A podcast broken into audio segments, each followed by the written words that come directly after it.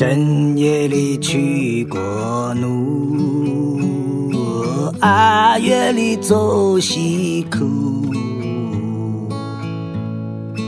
天上那走西口，两眼里泪汪流。哥哥你走西口，小妹妹是南流，手拉着哥哥的手，送你到大门口，送到那大门口。小妹我不丢手，有两句知心的话，你要记在心头。走路走大路，万不要走小路。大路上人马多，兰花花该忧愁。谢店要谢大店，你不要谢小店。大店里人儿多。小店里有贼头，坐船你坐船后，万不要坐船头。船头上风浪大，操心掉水里头。河水喝长流水，万不要喝泉水，怕的是泉眼的水，水里龙摆尾。吃饭要吃热饭，万不要吃冷饭。吃冷饭肚子疼，谁是你知心人？抽烟要知大火，万不要对人火，操心那绿林香马。好久不见了，师傅。对，呃，好久没有在线上见了。好久没有在线上，就是咱今天不是准备聊网课这个话题吗？对，对，你看咱们刚才搞这个技术搞了半天，其实，嗯，这个就是至少就我们上网课的经验来讲，就最初上网课一阵儿那个兵荒马乱的，其实就跟技术有关系啊。你们国内就是上网课用的是什么软件？腾讯会议是吧？不。呃，其实国内呢，我们高校一开始推的还真的是 Zoom，嗯，因为当时 Zoom，呃，好像还是处于免费阶段吧，嗯嗯，那是什么时候的事儿呢？就是疫情刚开始，然后三年前，对，三年前，二零二零年，嗯嗯，不是武汉先发现了嘛？发现了以后，就是过年了嘛，过年之后就比较严重。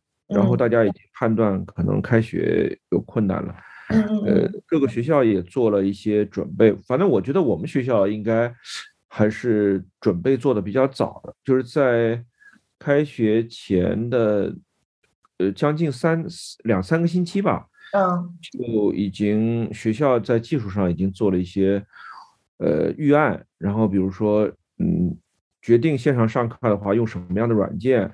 然后用什么样的平台，然后又给老师进行呃培训，当然这培训也是线上进行的，就是。那时候还比较有意思，就是还没有确定这些真正授课软件的时候呢，主要是学校里面专门管电话教学的或者计算机的那种老师，然后就在那儿，对，啊，就在那儿呃教老师们怎么使用呃会议软件，呃，还有包括之前其实我们高校已经在推那种平台教学，这种平台教学呢就是什么呃慕课网啊。或者是什么在线教学的一些平台啊，等等等等，其实已经国内在此之前，其实四五年已经开始，甚至更早，大家都已经开始弄这个东西了。哦，但是那个东西是录好了课放上去，对吧？而不是说直接在线的实时互动的教学。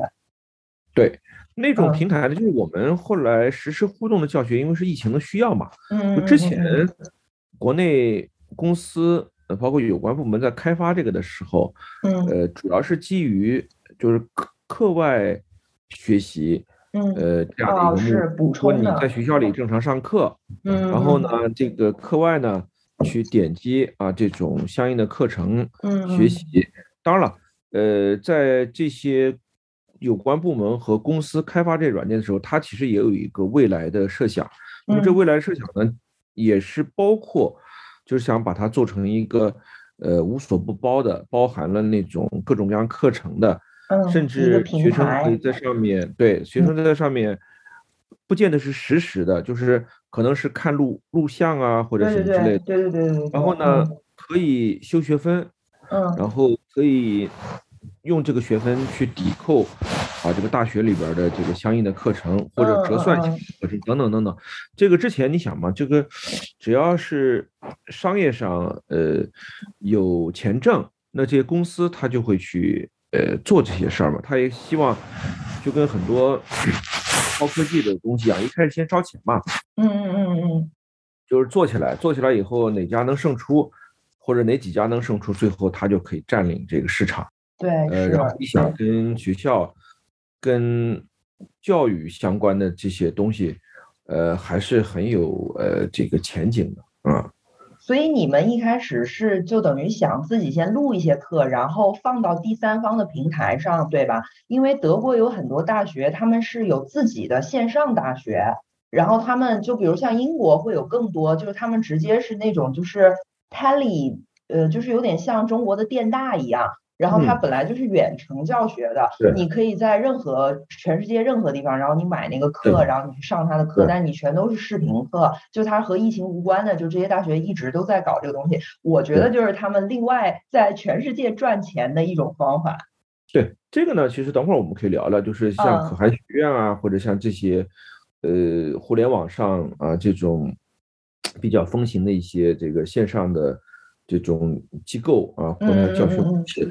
就咱们回到咱们疫情的一开始吧，就是，呃，我们大学里可能都有自己的一些考虑，比如他不希望是一个开放性的东西，对，也不希望这个上的课，呃，拿到网上，然后这个网上的话就会涉及到它是个公共平台，虽然可能，呃，你只有相应的用户，呃，付费的用户啊或者怎么样，啊，但是还是不能限制在学生群体内。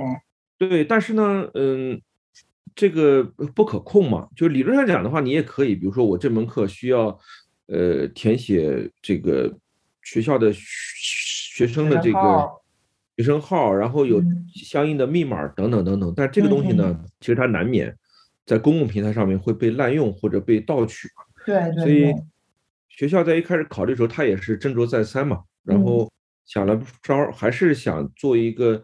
在一个相对封闭的一个环境当中啊，去教学，那么后来还就发现，就类似于像 Zoom 啊这种软件，这种原来它是基于办公的一个软件，对，发现也可以用于线上教学，嗯，所以我想，我反正我不知道其他学校怎么样，但我据我所知，有很多学校就选择了 Zoom，嗯，呃，可能是有一个，我觉得有个原因吧，就是 Zoom 它的界面比较干净。嗯，呃，不不杂乱，然后呢，里面呢也没有一些国内呃一些相相类似的这种平台，它会增加一些国内爱好者喜欢的一些应用，比如说可以鼓掌啊，什么献花啊，嗯，还可以送礼、刷礼物啊等这样的一些东西。它 Zoom 它这个就界面特别干净的，你知道吧？对，是的，是的，没错。对，所以不过这个会议软件我一共也没用过几款，我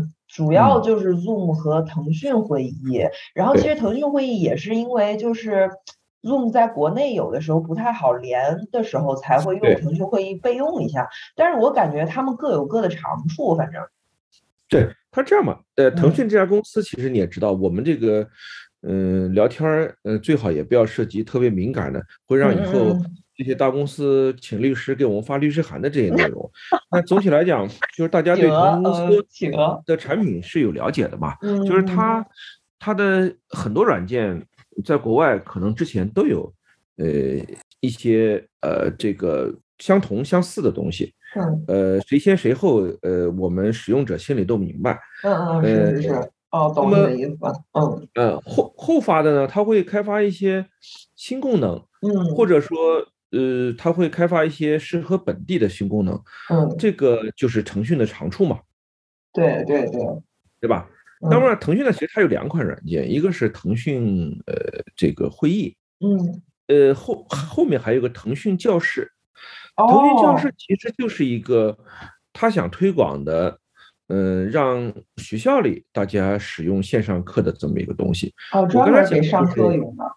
对我刚才讲的那种腾讯教室呢，它里边就有什么给老师点赞啊，还有这个呃下面学生之间啊，这个可以。传小纸条，对，就是很多互动的啊，甚至比较热闹的一些好玩的功能。这个可能它就是设计的时候，一定是考虑到国内的一些特殊需求和特殊喜好嘛。是是是，嗯。那么 Zoom 这个软件，它一开始可能就是一个老干部风的呃这么一个东西。嗯。呃，这个也跟西方的那个商业环境没错没错没错有关系，对吧？对对对对，嗯。所以可能。后来选来选去，呃，就选了 Zoom。还有一个，我想那个他们技术部门应该做过测试，就是在一开始啊，呃，疫情来的很突然嘛，嗯，所以其实，呃，国内这些腾讯他也做了，包括腾讯这些公司都做了相应的东西。但是那时候呢，因为看不到呃很迫切的前景，所以那些软件呢，其实它没有经过，我觉得很大。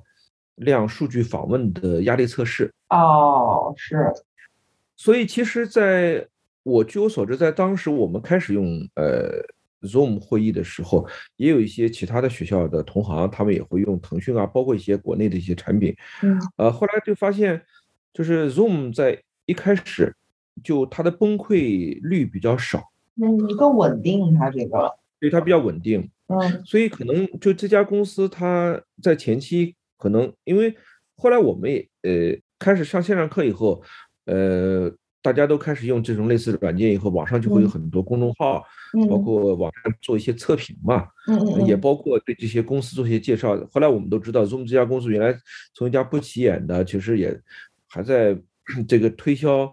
这个阶段苦苦挣扎的公司啊，呃，或者在业内刚刚创出点名气，还没有商业上爆发的公司，一下子就它的股价也上升了，对，它的那个投资等等也上来了。嗯，但是就至少在，你可以这样想象嘛？你说，比如说我们的腾讯会议，对吧？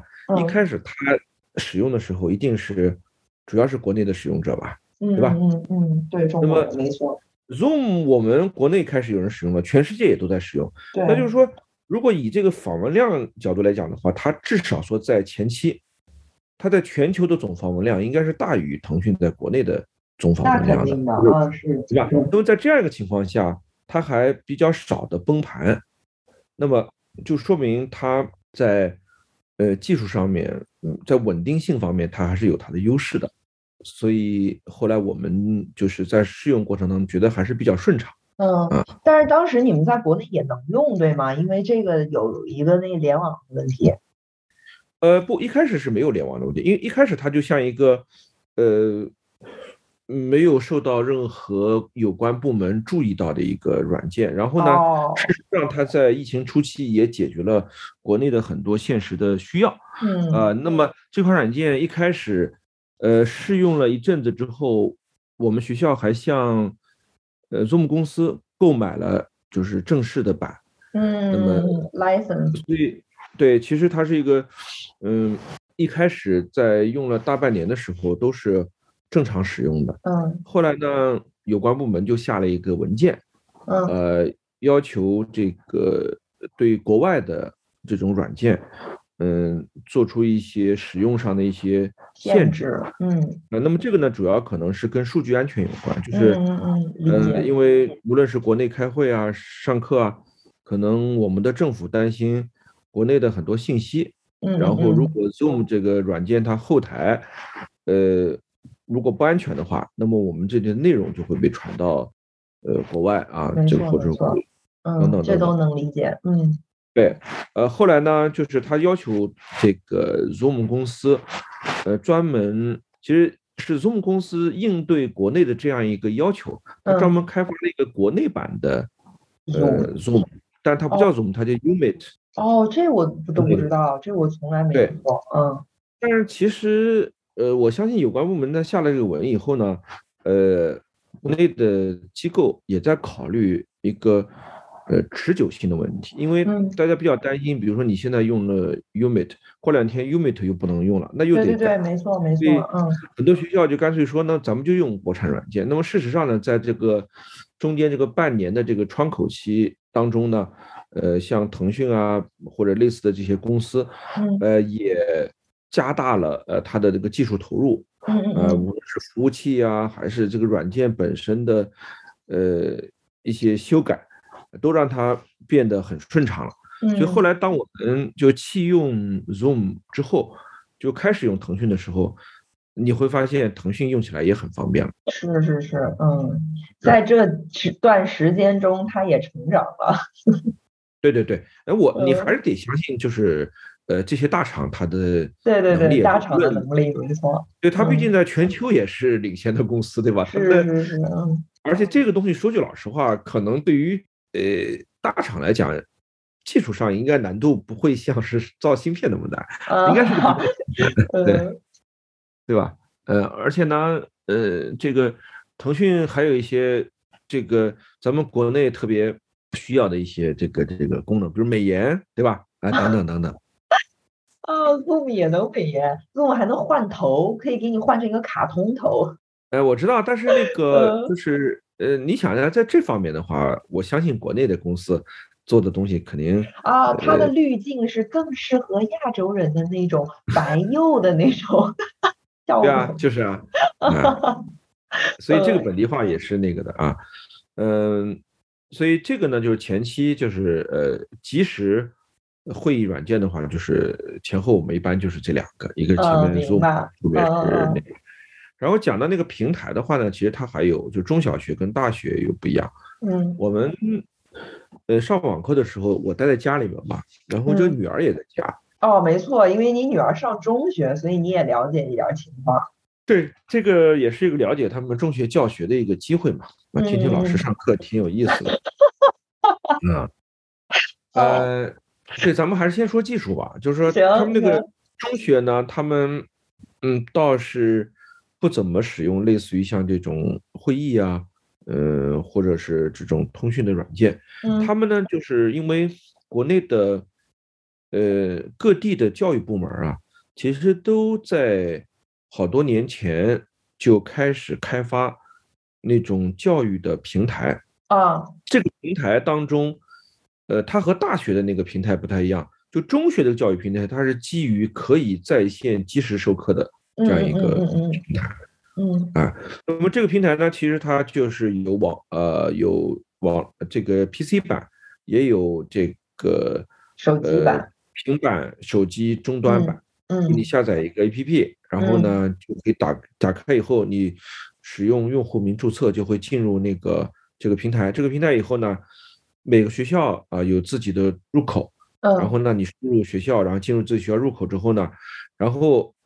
又可以点击自己的班级哦，他是把所有学校汇总在一起，还是更高级？对，但是呢，其实你进去你看不到别的学校，因为你一旦输入你自己的用户名和密码之后，只能看到你所在学校所在班的课程。嗯嗯嗯嗯，这样的话就是说你你也不能去到别的学校蹭课，对吧？啊，是是是。不是，它理论上讲，这个平台其实都可以做得到。就是说，我相信过去教育部门他在做这个平台的时候，他可能就是想到，比如说这个平台如果做好了，嗯，比如说那些比较教育比较薄弱的一些学校，嗯，他可以去上，比如说好学校的这个课程，嗯嗯嗯，对吧？他只要有有权限进入那个课程，其实他就可以在那个班上上课，对吧？对对。所以这些平台在开发的时候，因为我我以前有一个。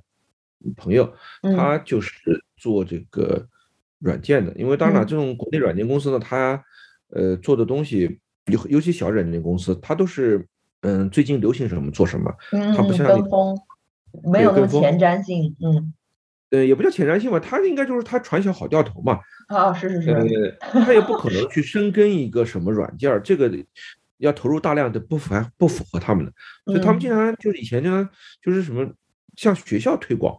他们开发这个什么小教学软件儿，他们都不指望说教育局用，啊，就说你们学校能用我一个啊就可以，啊，所以其实开发这种东西特别多，那最后呢，就是教育一教育主管部门最后选定那家公司，然后全市推广的话，那个公司肯定是很有实力的，嗯，甚至在中国你也知道，就除了有实力以外，还得有一些关系。公关力。还有一些关系等等等等，所以你根本就拿拿不下这个工程来，对吧？是是是是，没错。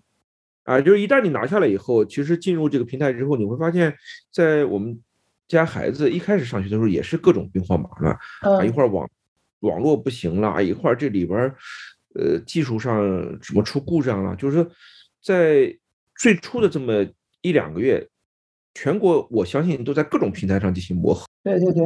啊，但是到了。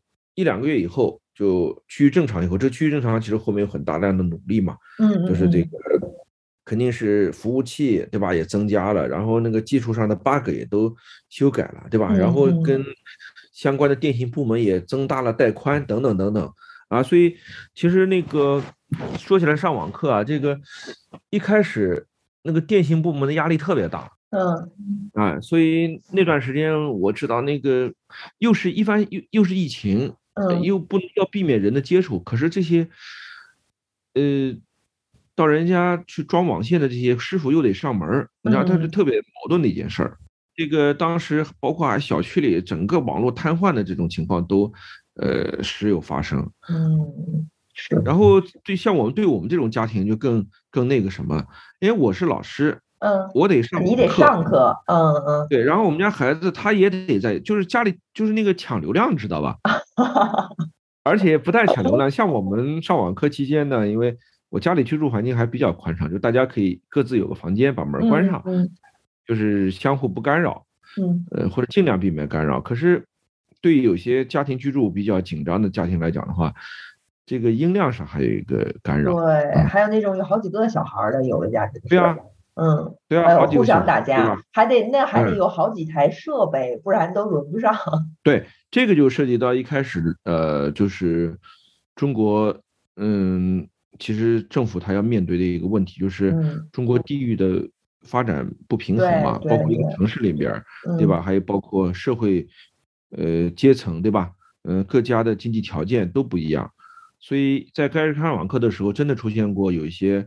呃，偏远的乡镇，很多家庭没有设备，嗯，也没有网，哎，所以，但是我觉得，呃，我所生的生活的这个城市，呃，应该他们后来解决的比较好吧，就是因为可能你在一个相对经济比较发达的地区，政府也有钱，所以就基本上做了摸底，比如说你家里谁家孩子没有那个设备，呃，他政府就会采购那个设备，然后给你送到家里面。当然，那还不错。对。就是说，它只不过有个就是区别嘛，因为比如说你呃，iPad 可能要四千块钱到五千块钱一台，嗯，可是也有那种就是一千多块钱的 Pad 嘛，对吧？哦，对对对对对对对，嗯，甚至还有一些公司专门做那种教学 Pad 的那种公司。哦，是是是，对吧？嗯，不能干别的，只能连这个看这个课，嗯，对对对对。然后就是我据我所知，就是他有的时候就政府啊，他可能就送到下乡，然后到人家里面去派送。嗯嗯嗯，保证就是能上课，保证至少每人都有。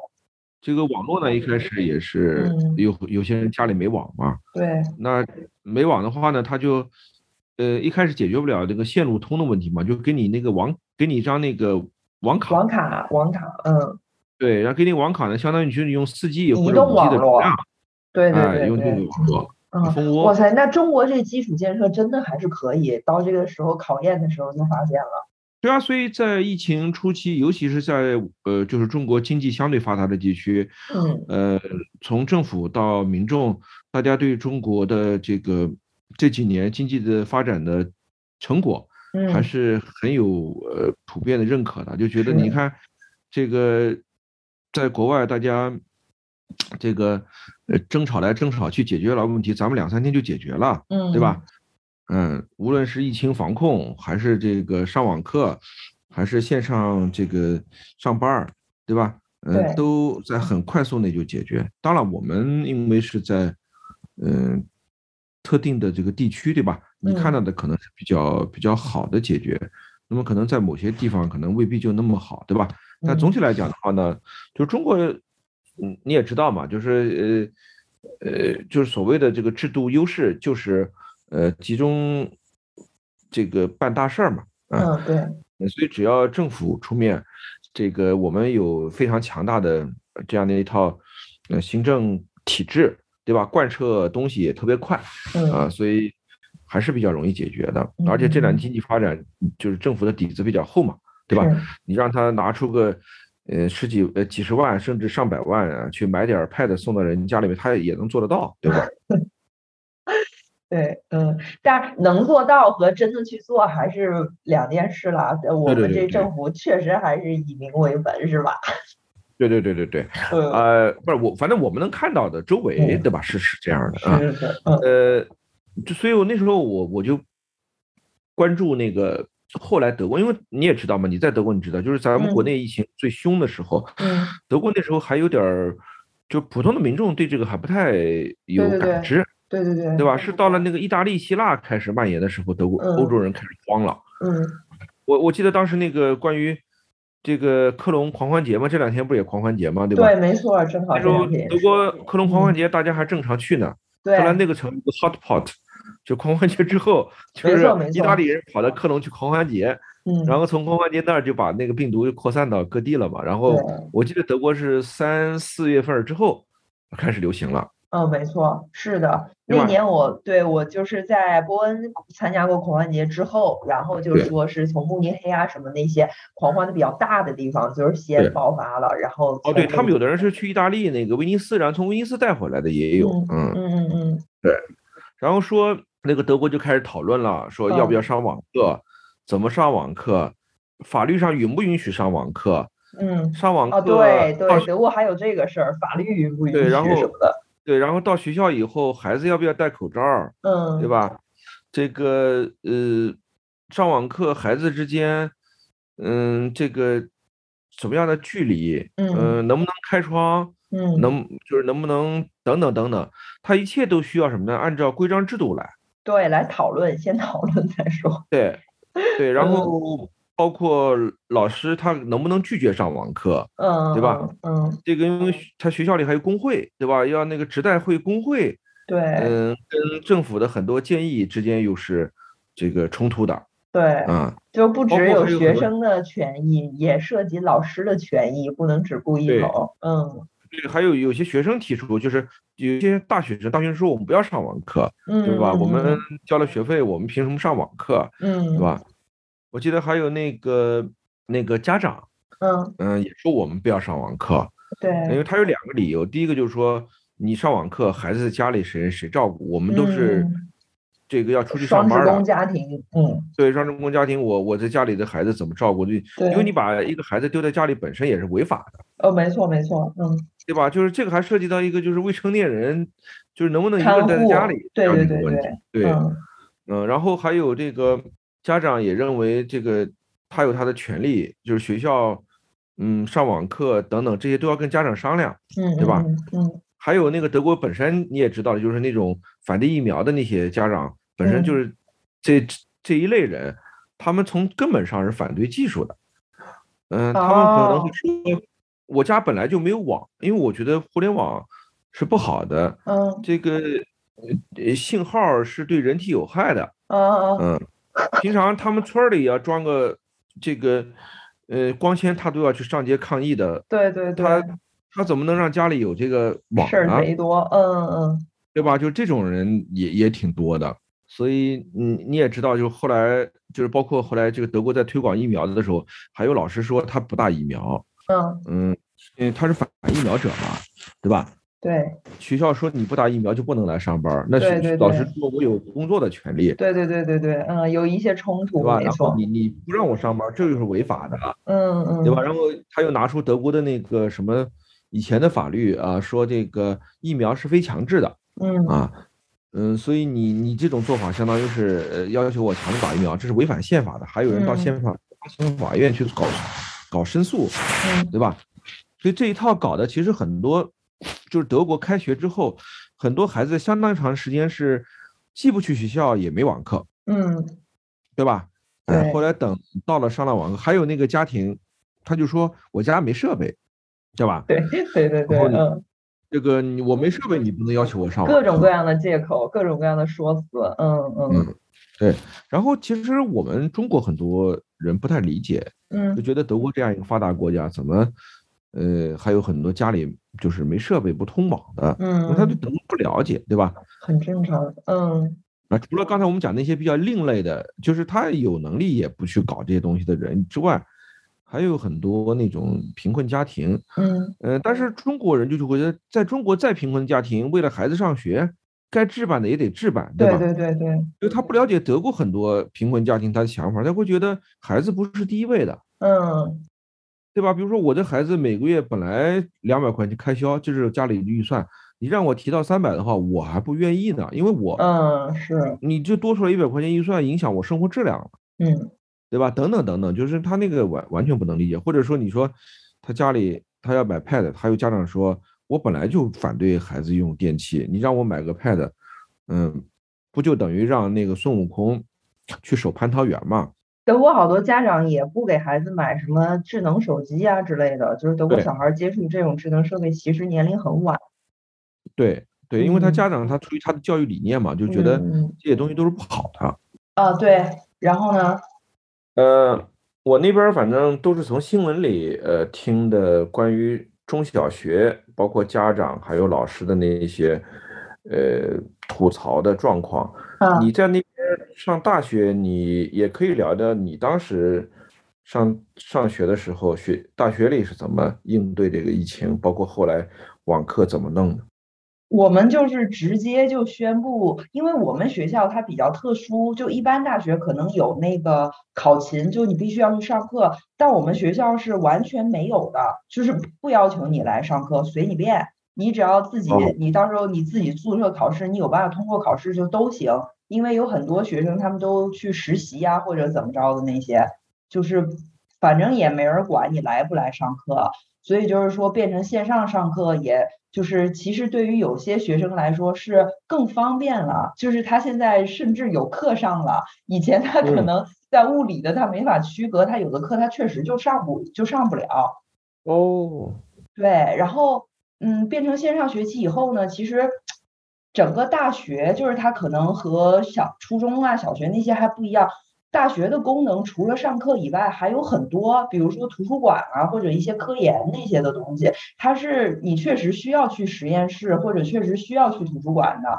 然后那个时候它就变成了那种你必须要预约，然后限制人数，就有点限流那种感觉吧哦，就是在这方面其实有影响。就是你使用，就比如说它图书馆，它全部变成了那种，就是你在网站图书馆的网站上面的那个电子目录里面去挑选你要的书，然后他会给你预约一个时间，你到他楼下的那个 take，就是呃有一就是那服务处吧，像像那个呃对中国的学生可能不太了解的，就是类似于一个酒店前台那样有一个柜台，然后你去那儿取你的书，就它变成那样了。嗯，然后嗯，然后图书馆其实你除了借书，有很多是你的那个就是良好，就是你去那儿坐着去去有一个桌子，你可以在那儿学习，就这些全部都关闭了。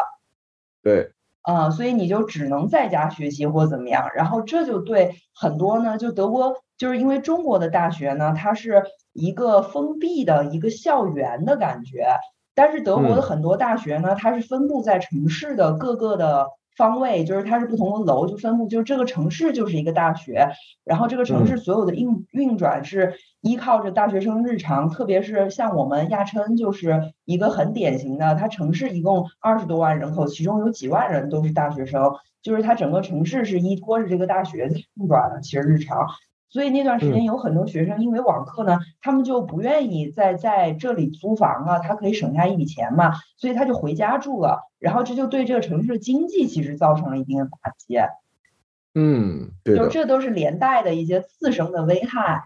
但是对于学生来说呢，可能他们就天天在家，然后大学生嘛，一般什么电脑这些东西也都是有的，就是这个在设备上其实是不造成困难的，然后他们就可以在家学习，然后省下房租，然后在家吃饭，省下一些生活费这样子。嗯嗯，哎，这个挺有意思，因为我其实对这个也有点了解，因为我在呃学校上课的时候，我们有一个中德合作的课程，其实。有德国学生也选修我的课，他们就是在德国，呃，上课。对，我看了一下，有的时候像中国很多孩子啊，比较注重隐私，还会搞个虚拟背景。德国有挺很多孩子，他他不不弄这个，就你能看到后边那个状况。就有好多我看出来，就是在他自己的那个卧室，应该是家里，对自己卧室啊，或者自己家里。嗯，有的呢，那个一看背景。就是父母的家里那种背景，你知道吧？对对对对对对对，不是自己租的房子。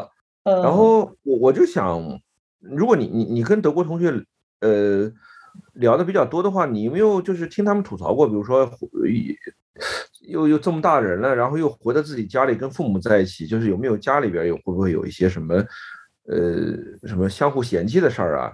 哦，这些呀，有的就是家里有好几个孩儿，德国有好多是这种情况。不过他就是，呃，你像大学嘛，上学嘛，就是，呃，其实大学生德国父母也不太管他们，就是他们大学生的父母，反正白天也上班，不过有段时间也是父母也是在家办公什么的，确实也会出现一些冲突。但是好就好在有好多学生他。早上起不了早，然后如果你是要起早去大学去上课的话，好多学生他就不会学早上的课，然后老师也就不会去，就他排课的时候，就是只有那些特别不受呃待见的课，他可能会排早上，或者是那种你必须要上的课，他会排到早上之类的。然后就比如说像那个呃，我们学校的语言学院里面的中文课，我听他们说就是很热门的，大家都会选课。然后他就会特别的把这种课排在晚上，就是说如果你白天你有上班啊或者什么以外，你就在晚上一定还有时间可以去上的那种课。然后变成线上教学以后呢，其实这个抢夺早上时间的问题其实缓解了一些，因为你在家你直接你无论如何你。一起来，你就算你不洗头不刷牙什么的，其实你只要你自己不在意，对吧？你可以省下很多通勤的时间，直接就是往那儿一坐就开始上课了，就五十分钟变成五分钟了，对吧？对。然后你讲的这个其实，嗯，对，然后我经常能看到，就是有些同学他背后就是背后那什么被子也没叠什么的，就明显一早上就是大家还在。不过德国课堂本来就是吃喝啊这些就是随便你啊，然后什么。你几个人讲讲小话，其实老师也不太会在意。然后或者是呃，像其实考试的时候，你带点吃的喝的进去也没关系，就这些都是比较随意的。所以就是一大早上大家就一起都在喝咖啡啊，都在吃早餐，然后一起上课那样子。对。但说到这个，其实挺有意思的，就是，嗯，我不太清楚，就是。因为你们女孩子嘛，嗯就是比如说你早上一大早的课，对吧？如果没有梳洗打扮的话，就是德国孩子他会开视频吗？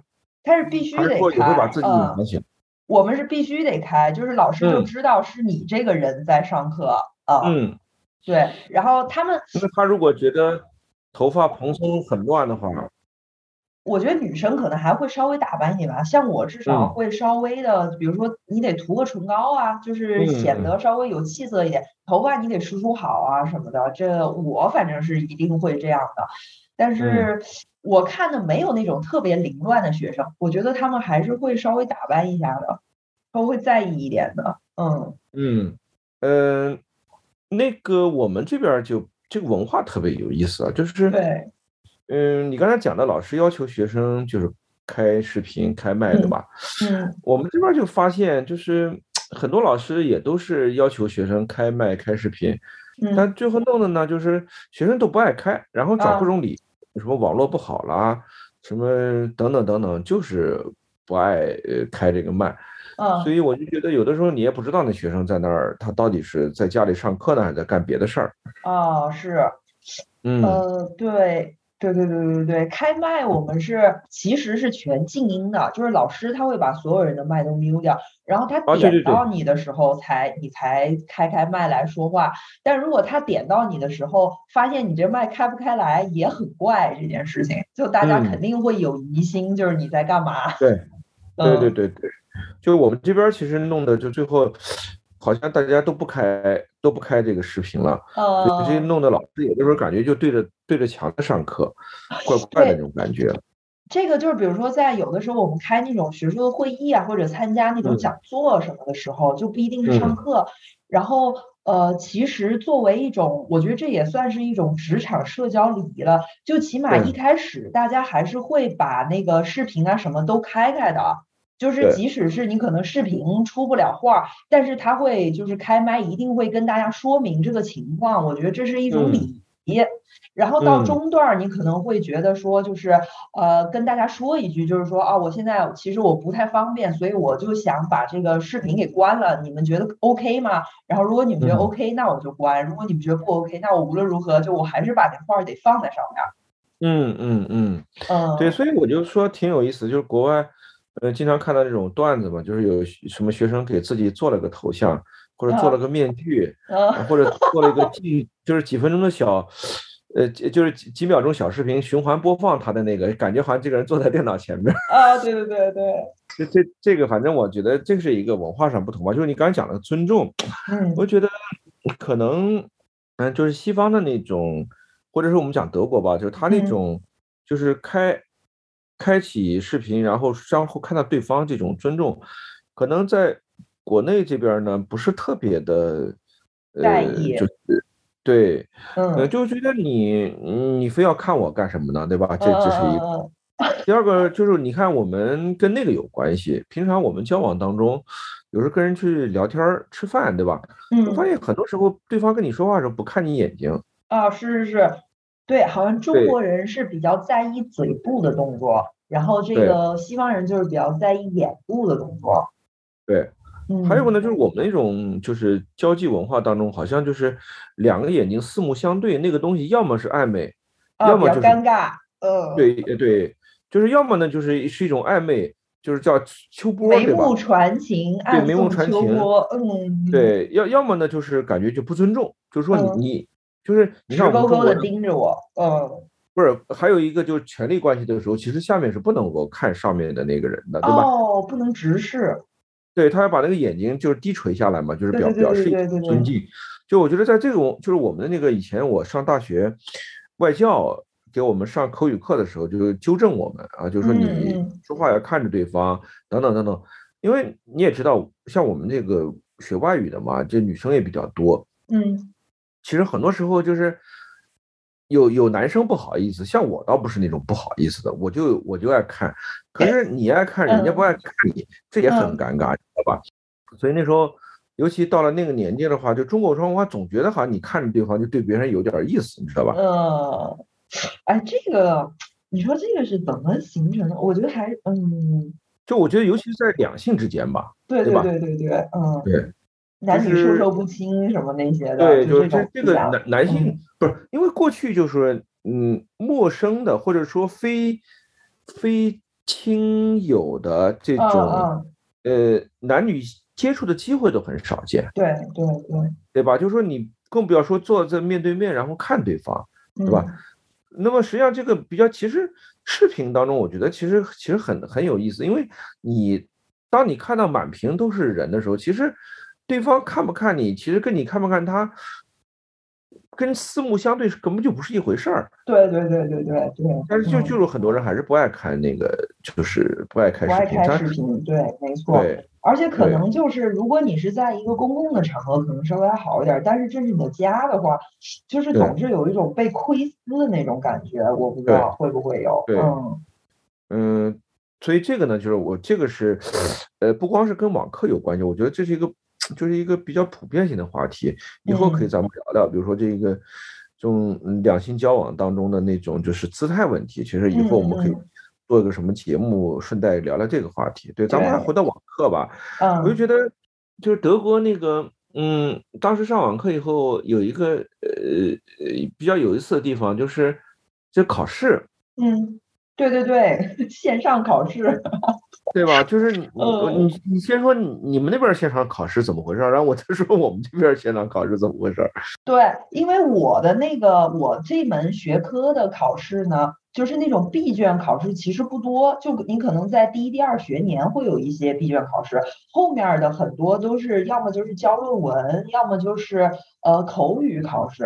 那口语考试呢，其实是你先写一个材料。然后你老师在针对你写的这个材料进行提问和讨论，然后这是这个口语考试内容，而不是就是说像面试那样，老师就是随便提你问题，然后或者抽答书中的知识点，就不是那样，就他还是基于你自己做的一个东西和老师进行一个交流，就有点像论文的答辩那样子。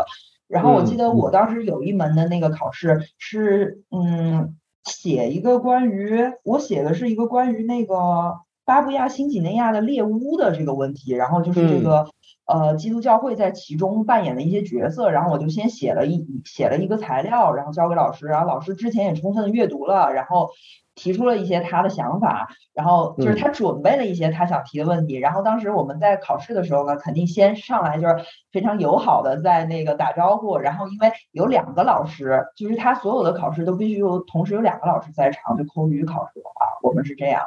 就是我不知道他是保证公平性，还是这样能更全面一点，还是怎么样？反正我们每次考试都是两个老师对一个或两个学生，因为有可能就是两个学生一起做的作业嘛。然后这样的话，当时我记得对面的那个老师，虽然他们俩他们俩是在办公室办公，然后他们俩还戴着口罩，就在视频里，然后他们还开玩笑说啊，你自己在家你愿意戴不愿意戴都无所谓，但是你看我们俩就是在同一个环境里，然后我们俩都看戴着口罩，你放心，我们防护做的很到位。啊，哎，我就想问一下，你们有过那种线上的闭卷考试吗？我没有参加过线上的闭卷考试。但是有朋友参加过的，然后他们就说，其实他们用这个方，就是老师会让你就先，就比如像我这个考试，老师会让你拿着摄像头，呃，三百六十度的拍一下你周围房间的环境，然后老师要看你周围有没有一些东西是你可能在对你进行提示的。嗯嗯嗯。啊，但其实这个可以做的也很有限，就是说你如果这个东西是在笔记本桌面上，老师是看不见的。嗯，对吧？除非你是贴了一个九九乘法表在房间里，你随时扫一眼，那样老师能看见。但是他们有闭卷的同学，他就是把公式表贴在显示器的背后的。啊。呃，就是他在，比如说他显示器是靠着一面墙，他把那个公式表贴在那个墙上，稍微高于显示器的位置，然后这样他好像在看显示器的时候，其实他在看后面的公式表，其实他是可以看到的。这是一些就是。呃，疏漏的点吧，但是就是有心别有用心的同学是可以想到这些点。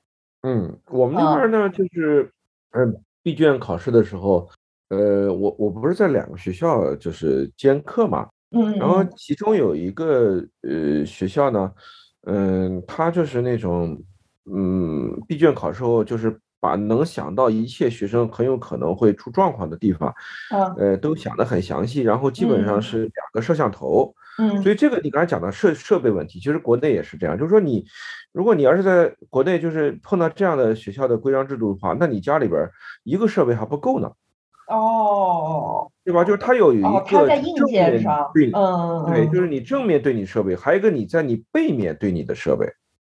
哦，这两个设备同时都开，哦，确实这样可以解决这个问题。就是说，如果我在，哦，是是是是是，正面一个，背面一个，嗯嗯嗯。对，现在像我们一直到今年年初，嗯，这个连续两到三年了，我们的研究生的面试也都是这样，嗯，就是呃，开两个摄像头让。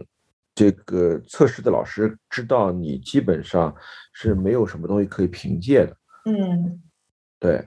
但是另外一个学校呢就比较好，就是他可能呃，不想考验人性吧？啊嗯，他尽量要求就是你在考试的时候啊，去布置一些就是不太容易作弊或者没必要作弊的一些考试形式，比如像口试啊，或者是写作业啊，等等等等。对，啊，就是你你你不见得非要去搞闭卷考试，因为搞闭卷考试，这个嗯工作量也很大，因为你最后闭卷考试不是你做完了以后要把那个。卷子要拍完以后再发到老师的邮箱里，嗯啊等等等等，就是他又然后老师又得从邮箱里收每个同学的邮件，啊，然后再打开，然后再阅卷，然后等等等等，有的有的时候学生他那个拍的什么角度不对啊，然后他还得去去提醒，嗯，对，等等等等，就是你这些事儿必须得在比如说考完试以后，大家保持状态不动，十分钟之内完成，比如一个班把卷子全部交上来了。然后你得一个个文件、邮件一个个收，收完以后赶紧打开附件，看看拍的对不对。嗯嗯啊，等等等等，反正就是这些东西弄的，就是看上去好像非常严谨，但其实呃增加了很多不必要的这种工作量。事实上呢，就是有有些东西比较形式主义。嗯，我我记得我们你你说这个，我就想到我们其实，在疫情之前，有些考试就是采用的是。类似于线上，就是它是在机器上考试，那是因为那个考试呢，它是那个呃，就是写一篇文章，差不多就是一个问题，然后你就是写一篇文章来来回答这个问题。然后当时就是一开始是用手写，之前那几届就是用手写交卷子，就像写篇小作文一样。但是关键就是阅卷的时候，每个人的那个字很比较难以辨认。然后，所以后来我们就搞成了大家在机房，然后打开一个页面，然后你在那个页面上就是打字去写这篇文章，然后提交上去。其实是为了到时候阅卷的时候看能看得清字体。嗯嗯，对，呃，这个是考试。其实我们再回到上课吧，就是你你你觉得上网课期间有没有觉得什么好玩的事儿？就是和那个线下课相比比较好玩的，或者印象特别深的一些经历？嗯，因为你是学生嘛，你是从学生角度。我我就是我觉得有一个那个，就是因为我有很多的那个，就是因为我其实，在上网课的这段时间，我已经自己本身专业课也没有什么了，就我最后在做论文了这些。但是呢，因为反正你在大学注册着也是注册着嘛，有一些资源你不用也不用，所以我后来就报了一些那种语言课，就比如说英语啊那些的，就每周一次在线上上。然后我就发现，其实语言课天生在线上上就挺方便的。但是之前我在想一个问题，就是说，呃，我们经常会语言就是会分，就是你上课的期间，老师会说让你们小组讨论，你和你的同桌一起来练习绘画呀什么的。然后我就想，这东西它在这个。网上系统能怎么怎么达成？后来我发现，像 Zoom Meeting 里它都有，就是那个 Break Rooms，就是它会可以给你分成一个一个房间，然后这房间就是随机打乱的，老师还可以时不时的来这个房间里面听一会儿，然后他走了，他再加入下一个房间听一会儿再走了。哦，啊，我觉得这个功能特别方便，我不知道就是。可能在会议中也有这种需要吗？就是反正会议中我没使用过，但是上课的时候我才第一次使用。我觉得这个对，好像那个有的软呃教学嗯会议软件当中它有那种分组功能，然后对对对分组讨论，这个主持人是可以进入每个组的，嗯对嗯，然后那你这分组还可以设置这个的时长，然后而且它就是随机的。嗯，他就会在屏幕上给你跳出一个，就是其实是给你弹出一个请求，你要不要加入房间一？然后你选择，你就进去了。然后可能里边一共三个人或者两个人，就是是老师设置好的。然后过一会儿，大概比如说他就是五分钟的讨论，然后就到的时候他就会说那个你这个房间还剩三十秒，然后就不管你讨没讨论完，你都会回到主房间去。因为其实，在课堂上讨论有的时候这个时长就不太好控制，但是这个通过技术手段就很好控制。结束的时候必须结束啊。嗯，我我们这边。怎么讲呢？可能嗯，我对技术本身有的时候也有点这个畏惧，所以我一般用这种教学软件的时候，就用它最基本的功能。其实你刚才讲的一些很多功能，我我都没没试过。对，就是我我之前想问，就是说你现在上的是什么课？对，因为我的课呢，嗯，因为是主要是高年级课嘛，高年级课就有点像德国的那种 Vorlesung，就是比较多。那个相对来说就互动性比较少嘛。嗯嗯嗯。呃，然后呢，还有一个原因就是我们上课其实试图做一些互动，但是就是你会发现，在因为我不是那个呃刚才讲的就是有一门中德合作的课嘛，然后那里边就是我我明感觉特别明显，就是这个中国学生吧，有时候你喊他名字，他就是不搭理你。啊，其实确实在，嗯，你知道吧？他就是不回答问题，就跟你僵，就时间跟你耗着，你知道吧？他就等着你什么？等着你十分钟，他不回答，你就换个人了。哦，那这种情况，对啊，这种情况在德国学生里几乎很少见。就德国学生，你说啊，那那个，呃，什么 Katlin，你来说一下，他马上 Katlin，他哪怕他不情愿，他马上就说了。嗯，这个好像跟那种。就是中国现代的师生，呃，文化或者师生关系的变化有很大的一个不同。就这种情况，在我读书的时候，我们跟老师也不敢这样的。嗯嗯嗯。就那老师他问你问题，你肯定得答应吧？你说哦那个什么，然后就你能回答吗？哎呦，老师不好意思，我不会，对吧？对对对对对。对啊，但现在真有学生就跟你就是扛着，你知道吧？那不就浪费大家的时间吗？对，就是你线下的时候，他跟你扛着不太容易扛；那线上，你觉得他很好扛，因为他也不露脸儿。哦，还不露脸儿。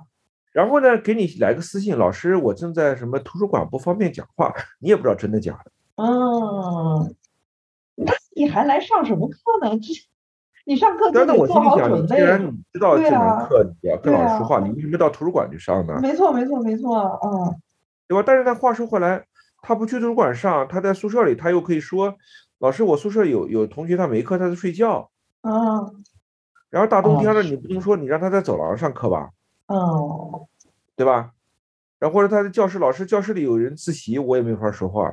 所以这是就是有个很有趣的地方，就是你德国学生不能找的理由，因为德国学生你总有一个宿舍里总有一个单间儿。对对对对，就是自己住，嗯，一般自己租房子住。对对对。你必须得保证，就是说你有一个可以随时不受干扰的听课，并且随时可以发言的这样一个空间。嗯，在中国这个特定的住宿环境，包括这个呃这个学习环境当中，他真的可以找出理由说他他没法说话。那这个老师也没办法哈。这个我们一般脾气好的老师就没办法了。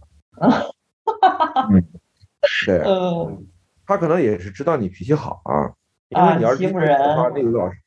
碰到那种脾气不好的老师的话，他可能，呃，他当然也会有他应对的方式，对吧？哎，那你说这个就是在中学生之中，小学生这些的咋办呢？小学生这里我觉得挺还挺还挺那个什么的，就是因为我我们家女儿不上网课嘛，对，那没有跟老师扛着的啊，对呀，对那种就是，嗯，跟老师扛着的学生，其实多多少少已经出现一点心理问题了。哎呀，因为你知道吗？就是在现在大学里。呃，有不少学生处于那个心理的那种亚健康状态，他不见得一定是的，是的，嗯，对。然后呢，所以他有的时候跟人际交往的时候，不仅是跟老师，跟同学可能也是有有类似的状况，是就拒绝交流。对对对，嗯，对。然后呢，这个对，然后这个疫情他又自己在家，他反而就是那种社恐的人又得以了，其实。对。然后呢，关键问题是我们不能就是。不光是我脾气好，因为我还有一个，我得我也担心，万一什么话说重了，嗯，对吧？比如说你说，哎，你这个谁谁谁，你怎么能这样呢？你你这个，我我我我跟你说话，你怎么就不答应呢？等等等等。那这话我说出去以后，是全班都在听啊，嗯，对吧？那他万一这个心里想不开了或者干嘛？出了什么事儿，我我也担不起的责任，所以对，而且他是在他自己家里面，也不可能实时的能够得到那个对对他的消息，嗯。那个特别逗的是，我有 我有同事跟我说，他说那孩子不是在家里上课吗？然后那个这个有就是说，比如说喊啊，比如说小宋啊，你这个得起来回答问题，让小宋在那扛着啊，然后突然后边来了一个来了一句。老师喊你说话呢，你怎么不说话？那个家长在后边，你知道吧？就是这个特别逗，你知道吧？就是呃，就这里边有体现中国家长的特点，就是说那个他还还是按照就是就是你上大学生了，他家长可能跟他交往模式还是跟中小学生交往模式一样，在在没有监督着他上课那种。对，会监督他上课啊。嗯。然后这个老师喊了他，还在旁边就是帮着老师一起这个。这个这个怎么呃，这个这个也也挺有意思。这个在德国，这个在德国绝对没有。呃，一般有的时候那个家长会误入，或者是有的时候那个会有门铃响，然后就是什么来快递之类的，就是有的人给我打断一下。对对对对对，嗯。然后这就想到之前有个段子，不就是就是说那个线上面试，嗯啊，然后就说。就那个那个是石老板他说的一个段子，他说线上面试的好处就是在任何时候你回答不出这个问题，你可以马上定住，让对方以为你网卡了，然后你借这十秒钟的时间在脑中极致打个草稿，然后再说。然后他说有一次他正在那定着的时候。但是他妈从后面推门进来，说：“儿子，切个梨，你吃不吃？” 然后对面就会发现，其实不是网卡，是他自己在那儿定住，就非常尴尬。哦，是这样是吧？对对，那其实就是后边的人是动的，就他不动了，是吧？对对对对对，就是他自己在那儿，因为你画面是，就是你的这些摆设家具是静止的，就是其实只有你人是在动嘛，你人一定住了，啊，对方就会觉得是不是网卡了。啊啊啊！那这个这个软件的功能有待优化。应该每次对，应该有那个网络链接第一的提示什么的。对，那个嗯，其实国内这个上网课，嗯，稀奇古怪的事儿其实挺多的。嗯，因为就是师生交往的方式不一样嘛。就第一个我讲的就是那种有跟老师死扛着，呃，就是就不说话的那种，啊。嗯，还有呢，就是那种，呃，老师家里就出状况。以前那个，呃，之前比如说老师忘记关什么麦了，然后哦，对对对对对，女同学来亲亲抱抱，那是学术会议啊，那是一个大大拿 啊，是是是，嗯，对，关键还有就是，呃，老师有时候他可能，呃，放视频，然后放就是放错了。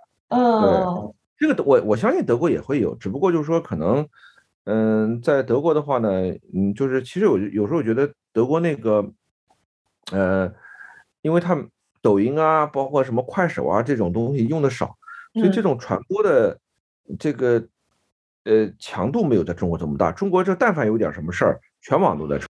对对对对。对对对，哦，对，我在德国倒是好像确实没听见过这些，也可能德国也不把这当回事儿吧，就是他们也觉得老师也是人吧，就我我不知道啊。还有一个就是你可能也知道的，就是那个在呃，就是老师上完课以后，他忘记关麦了，然后后来之后又发生了一些事儿，嗯，那些事儿就是各种颜色的都有了，嗯嗯嗯，对，播放出去了。然后这个让学生看见了啊，等等等等，这个也也都是这个，呃，在疫情一开始，就是大家主要不习惯这个嘛，就是对，没错，刚用这个软件也不习惯，不知道怎么开，就像家里很多老人打电话，他也不会挂电话。对对对对对对，嗯，还有那个呃那种就是应答门铃，有的时候你也没挂好，然后你听滋滋啦啦的，就是街面说话声音都能听见。对对，然后还有那种呃。呃，比较呃，国内就是特殊情况的，德国没有的，就是上了一半课突然断了，嗯。啊，因为说到比较敏感的内容了，然后那个嗯，机器人可能监测到了，哦，然后就断了，嗯，因为嗯，就是这就说明咱们这边就是呃，大公司的这个语音识别都做得很好了，嗯，哦，我就是我们学校会有那种，就是说。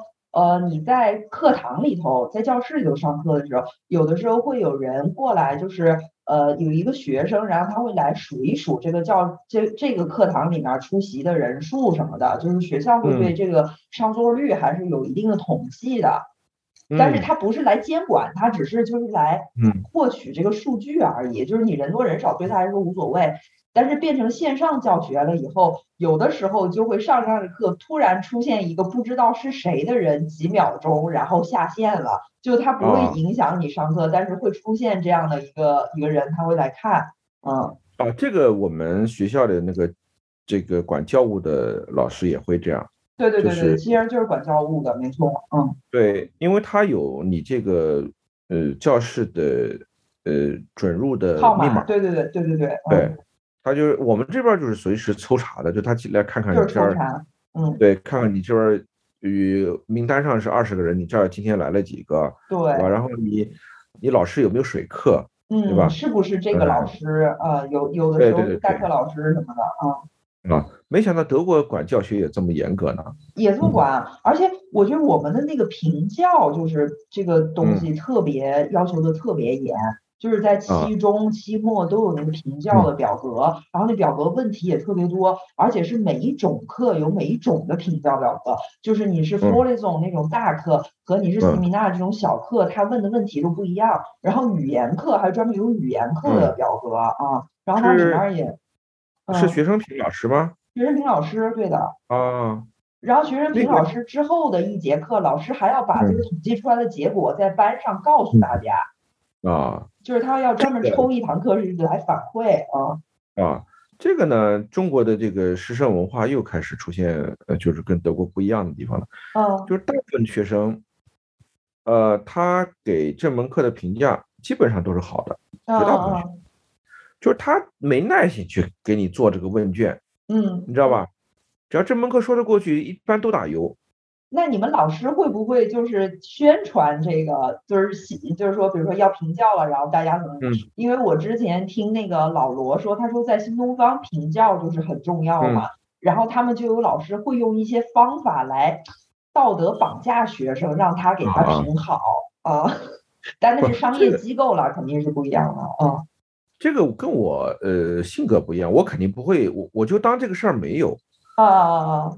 当然，前提其实也很清楚，因为呃，我基本上得到的学生评价呃都都还不错，但是呢，我也没有去那种追求说呃我一定要分数更高点儿。因为对我来，就是学生基本那个评价其实是这样的，就是如果那个学生对你很不满意，他一定会给你打差评的。嗯。但是呢，中国的情况就是说他那个梯度不大。嗯，就他一般是两极化的，要么就是很好，要么就是很差，没有中间儿。因为一般中国人不会打中间儿。嗯，哦。因为打中间意味着什么？打中间它意味着选的时候要，就是选选的比较麻烦。比如说那个一共五个评项，呃，很好，好，然后良好，什么什么。你想五个评项，咱们中国很多时候打勾的时候都是顺着溜一打。啊，哦，不用仔细阅读的，呃，不然你还真的得看，嗯，对，就说你会发现，就是其实，就是我我们那个文化当中有一种，就是大家从小训练完了以后都觉得这是个过场，嗯嗯嗯嗯嗯，没啥用，对，所以犯不着。费这个时间的这样一种心理啊，就是不认为我的那个意见会产生多大的影响。其实我觉得他的逻辑是这个，嗯，对，就是我我评了你分，嗯，你不说不好，学校又能拿你怎么样呢？嗯，对吧？所以没必要，嗯，呃，还有一个基于一种性，就是说我这分打了以后，老师会不会知道是我打的这分？哦，对对对，没错没错，嗯，对吧？然后呢？第三个就是国内一般师生出现严重冲突或者是分歧的时候，学生一般会直接写信给校长信箱，他不会通过这种日常的打分方式，呃，去给你做个评价。嗯，当然，如果这个老师很差的话，可能那个就会造成，比如学生填的时候他一顺溜全点全写差，那可能他也会拉低你的平均分。对对对。对，但是一般的同学就是不太会去去做这种区分，比如这边打良好，那边打优，这边打中，还一题题看到底写什么。嗯，就我觉得这这个是就是我们的这个特殊文化其实造成的这样一个传统，因为他从小被训练出来的，因为他每次他都知道这个结果不会有什么。嗯，就是觉得我。对我打好打坏都不重要，所以我何必要认真对待？其实这也是对，就是公民教育的一环吧。我觉得，如果说大的话，嗯嗯，就是你你的你的意见其实不重要，对吧？对对对对对。就像我们那个前两天有一个同事啊，我们那有一次我们系里呃院里就是整个开会嘛，开会以后然后给什么呃学校部门包括相应的什么打分儿，对吧？然后呢，我们就。呃，夸夸夸，很快的打完了。然后呢，我隔壁坐一个同事，呃，然后事后就说，他说我我怎么看大家打分打的都很快的，而且都是顺溜打的嘛。嗯嗯嗯。说你不是前两天还说对某处的工作很不满意吗？怎么你也给他打分了？啊，他挺在意，看的挺细。没有，他看他不用看我细，因为他看我顺溜打，他反而能看得出来我。嗯嗯。我打的都是一样吗？如果我是参差的打的话，他反而不知道我哪项打的是什么嘛。嗯。因为他说，哎，你前两天不是吐槽某处，呃，工作态度很不好，然后什么什么工作人员，呃，很蛮横等等嘛，嗯，对吧？然后后来我就反思一下，确实，我说我们好像就被规，就是这种习惯了，哈，就觉得你你说的话没没个屁用，对吧？对，这就像这就说到我以前和我，哎呀，时间不多了，就我以前和我同事德国同事讨论，就是说给这个中国外卖软件打五星的事儿。他说：“那你都打五星，那你还要这功能干嘛呢？” 那我说：“我们就这样，我们都打五星。”对，行，咱们可以接一下。提上那走西口，两眼里泪汪流。哥哥你走西口。小妹妹是难留，手拉着哥哥的手，送你到大门口，送到那大门口，小妹我不丢手。有两句知心的话，你要记在心头。走路走大路，万不要走小路。大路上人马多。兰花花该忧愁，谢天要谢大点，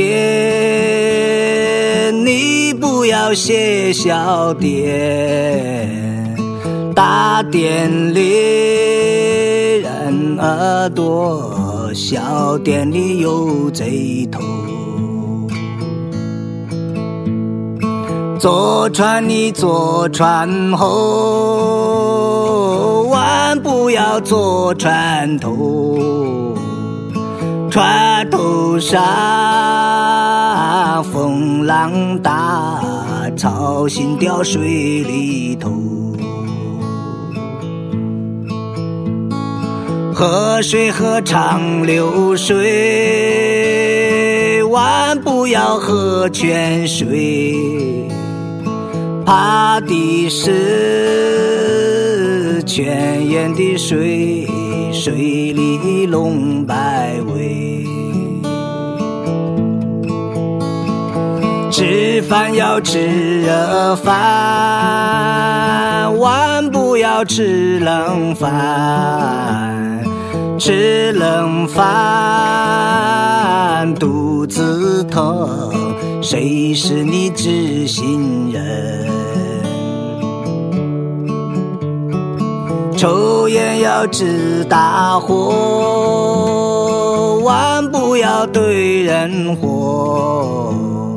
操心那绿林香马，吹了那梦寒。哥哥你走西口，万不要交朋友。交的那朋友多，生怕你把怒忘。有钱的是朋友，无钱的两岸走。唯有那小妹妹，天长又地久。唯有那小妹妹，天长又地久。